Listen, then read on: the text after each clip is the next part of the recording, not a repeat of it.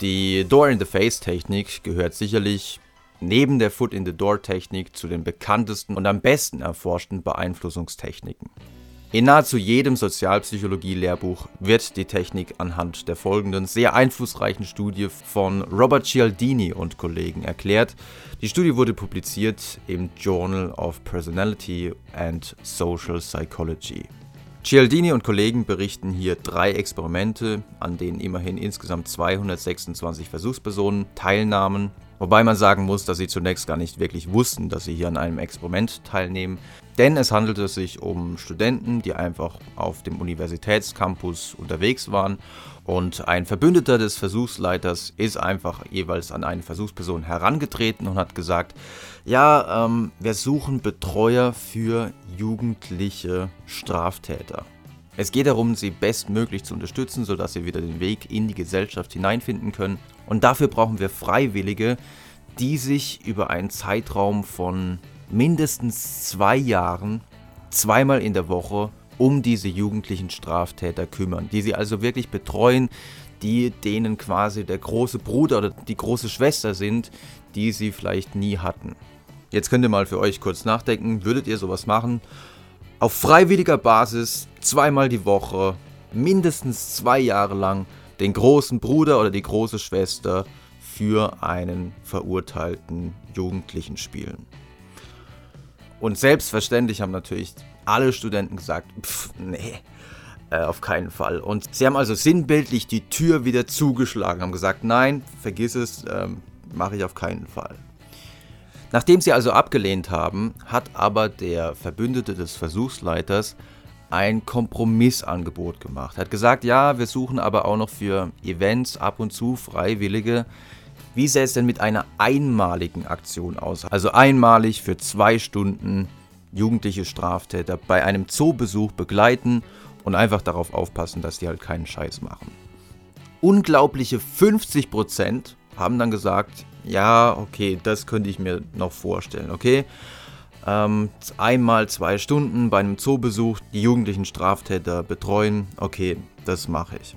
Und der Trick bei der ganzen Geschichte war, dass die Forscher gar nicht damit gerechnet hatten, dass irgendeiner auf diese riesige Bitte mit der wöchentlichen Betreuung über einen Zeitraum von zwei Jahren, die Forscher haben gar nicht damit gerechnet, dass da irgendjemand drauf eingeht. Das Ziel war einfach nur, mit dieser unglaublichen Eingangsbitte die Wahrscheinlichkeit der Zusage für diese zweite Bitte, nämlich dem zweistündigen Zoobesuch, zu erhöhen.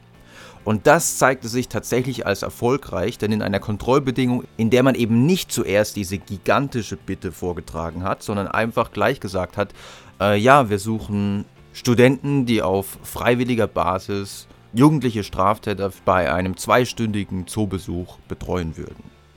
In dieser Kontrollbedingung waren nur ca. 17% bereit, das zu machen.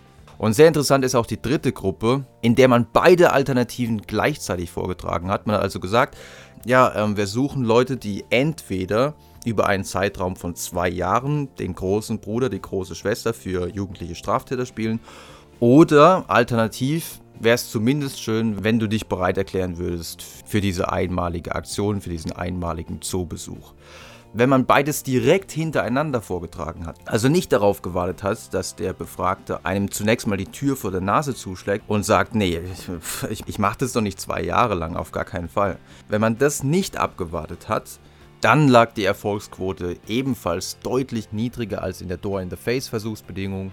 Dann lag die Erfolgsquote für die kleinere Bitte ebenfalls deutlich niedriger, nämlich bei nur 25%. Das heißt, das Entscheidende für diese Technik scheint tatsächlich zu sein, sich erstmal die Tür vor der Nase zuschlagen zu lassen, sich erstmal eine Abfuhr zu holen, erstmal sich sagen zu lassen, nee, ähm, sorry, das mache ich nicht, weil, so erklären sich die Forscher das, weil das dazu führt, dass wir uns vielleicht ein Stück weit schuldig fühlen.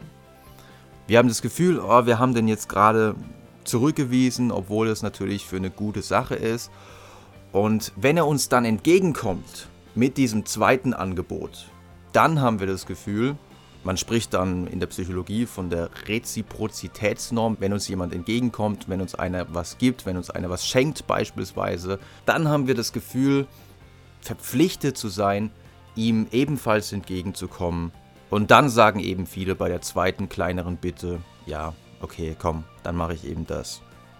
Weitere Erklärungsmodelle, die in der Forschung diskutiert werden, beziehen sich auf Ankereffekte, nämlich darauf, dass das erste Angebot, was ja gigantische Kosten mit sich bringt, also wir müssen wahnsinnig viel investieren, dass im Vergleich zum ersten Angebot das zweite Angebot natürlich als deutlich günstiger erlebt wird und deswegen dieser Kontrast zwischen den beiden Angeboten dazu führt, dass wir sagen, okay, das zweite Angebot ist ja eigentlich doch ganz in Ordnung.